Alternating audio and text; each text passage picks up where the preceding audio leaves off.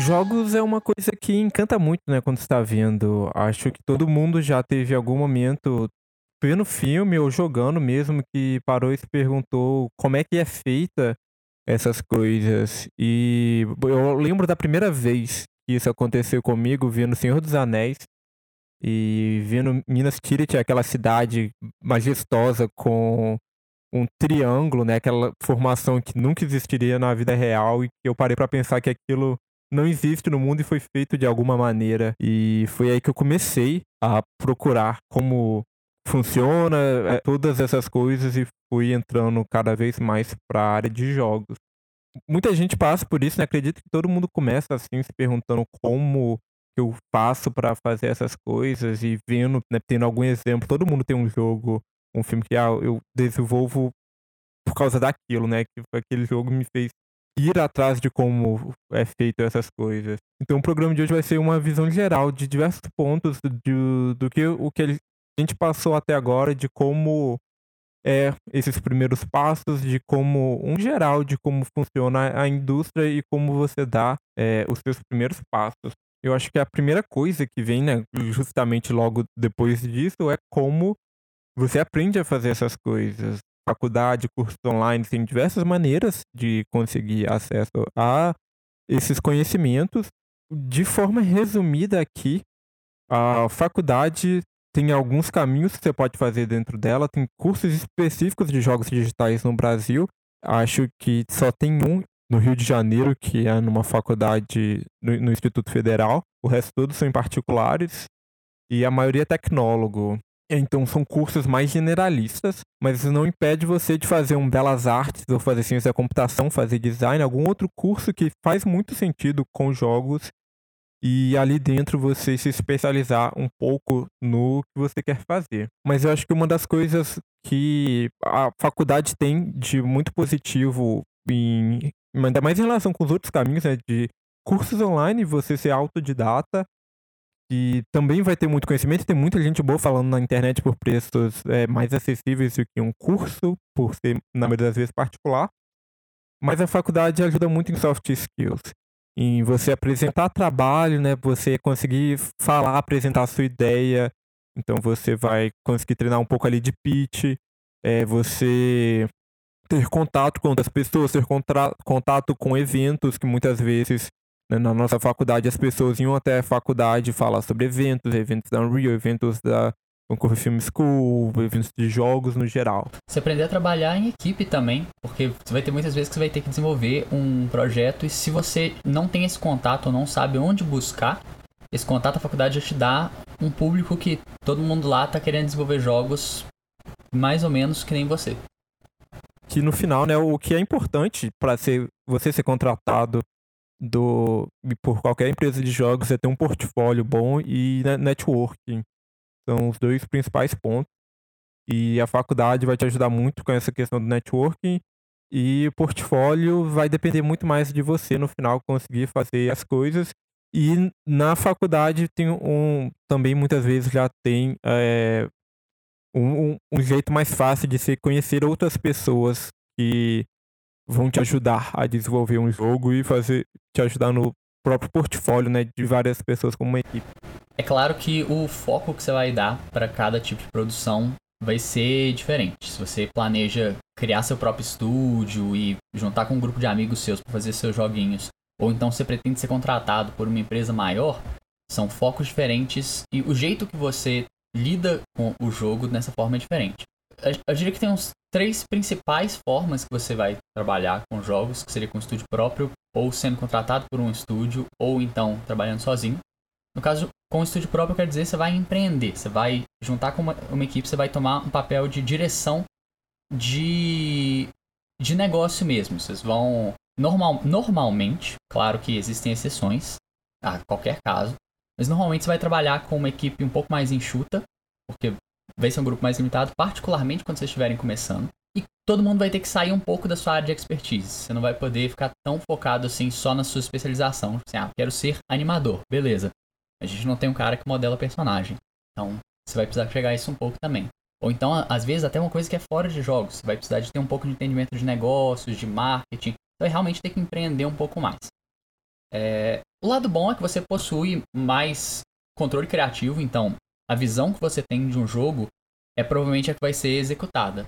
E você tem mais poder de decisão sobre isso. Vocês, como você é um grupo, faz parte de um grupo mais enxuto, você provavelmente está fazendo parte da direção disso e tomando as escolhas de onde que isso vai ser. No entanto, é sempre importante lembrar que, como são equipes menores, em geral, a sua expectativa deve ser um pouco menor também. Não vai imaginando que um grupo de três pessoas vão criar um MMORPG de para competir com a Blizzard. E não se preocupe que todo mundo erra no escopo do primeiro jogo. Vai planejar um jogo muito maior do que você consegue fazer. Isso é uma coisa que, em geral, é, assola o mundo de jogos. É bem normal você achar que a gente consegue fazer muito mais do que a gente consegue. Então, mesmo se você estiver tipo, no quinto, sexto, sétimo jogo e ainda estiver passando com esses problemas, é normal. Todo mundo passa por isso alguma hora ou outra. Por outro lado, se você quiser ser contratado, é um pouco mais importante você se esforçar no seu portfólio. Nesse caso, é, não menosprezando quem trabalha com isso, só são skills diferentes. Você vai ser um pouco mais especialista em uma coisa. Se você quiser trabalhar, por exemplo, numa Blizzard da vida, você não vai ser contratado para fazer design de personagem ou tomar escolhas de gameplay. Isso está na mão de pessoas que têm muitos anos de experiência no mercado. Nesse caso, se você quer ser, por exemplo, um animador de personagem da Blizzard, você vai começar animando a capa do personagem enquanto ele corre, pula e faz todo tipo de ação. O que não diminui o trabalho das pessoas que estão fazendo isso. É, é um trabalho excepcional que precisa ser o nível de qualidade para chegar nesse ponto. Mas eles focam em fazer uma coisa e fazer essa coisa muito bem. Normalmente porque esses jogos maiores precisam de um zilhão de tarefas e várias pessoas trabalhando nelas. Você tem menos poder criativo e escolha de como que as coisas vão ser feitas nesse caso, principalmente quando você é um novato, mas também significa que você tem menos responsabilidade de arcar com isso. Você pode é, errar, errar, entre aspas, um pouco mais, no sentido que não são, não são suas escolhas. Tipo, ah, se esse personagem é desse jeito ou desse jeito, é o que vai custar o jogo ser, ser um sucesso ou ser um fracasso. Não, você pode focar mais em aperfeiçoar a sua técnica. E, no final tem cargos ainda mais generalistas. Você não precisa, vai depender muito. É, você precisa ter um portfólio mais específico para o que você quer, mas ainda tem muitos cargos generalistas que você precisa apresentar é, um pouco de várias atividades. Então, em 3D, você precisa saber um pouco de cada coisa. E não, idealmente, alguma coisa é seu foco, mas pode ser mais generalista nesse sentido. É só importante não, não ficar desanimado se você não conseguir um cargo nessas de primeira. E muitas vezes o que vai ser esperado que você tenha é experiência. E é difícil você conseguir experiência enquanto você não começa a trabalhar mesmo. Não, não, não, não pensa primeiro nessas mega empresas que fizeram seu jogo dos sonhos como a, o primeiro emprego que você quer.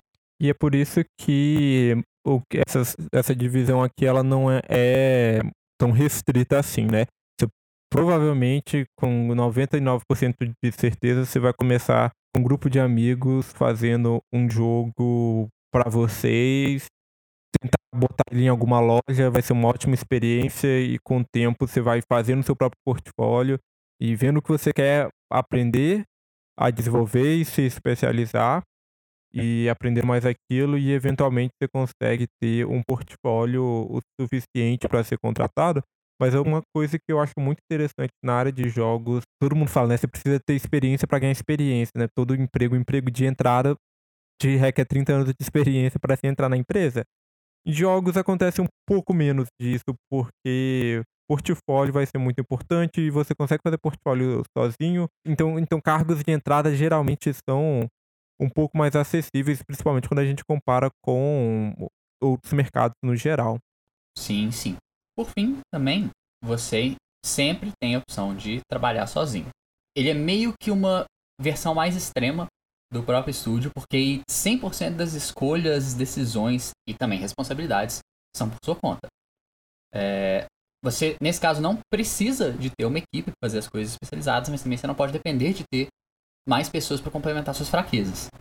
Tem, a gente tem casos de ótimos jogos que foram feitos por uma, duas pessoas, mas é importante lembrar que são skills diferentes que você tem que ter. A pessoa pode ser muito, muito boa em trabalhar sozinha, mas não funciona tão bem em equipe e vice-versa. É, acho que até no que a gente tá falando de, de não ser restrito, um bom exemplo para isso é o Lucas Pope. E para quem não conhece, fez o Papers, Please e o Obradin. Ele começou é, não, não, não foi como ele começou na carreira, mas ele trabalhou na Naughty Dog, ele fez os primeiros Uncharted. E hoje ele trabalha sozinho, fazendo 99% do jogo por ele mesmo, pegando todas as áreas para ele fazer. E deu super certo, mas não é assim que ele começou, ele resolveu migrar de uma área para outra. Talvez, já não sei, mas ele possa ter começado com o próprio estúdio, tentar fazer né, um próprio estúdio no sentido, não no sentido formal, mas de juntar alguns amigos ali para aprender desenvolvimento e assim que ele aprendeu. Então não é nada restrito. Essas são só o que a gente dividiu aqui de três tipos diferentes que teriam um que tem algum que tem algumas particularidades delas. Mas então foi isso o programa. Da próxima vez que a gente voltar nesse tema, a gente continua com eventos e associações, o que você precisa fazer para achar pessoas, fazer networking e continuar esse debate. Eu sou o Caio Gomes e, juntamente com o Nicolas Lobo, nós fazemos parte do Expresso Indie, onde você encontra mais conteúdo sobre desenvolvimento de jogos no geral. E aqui na CAI a gente está toda sexta-feira trazendo algum tema ou alguma notícia do mundo do jogo. Então, a gente vai ficando por aqui. Tchauzinho, pessoal. Até, Até a próxima semana.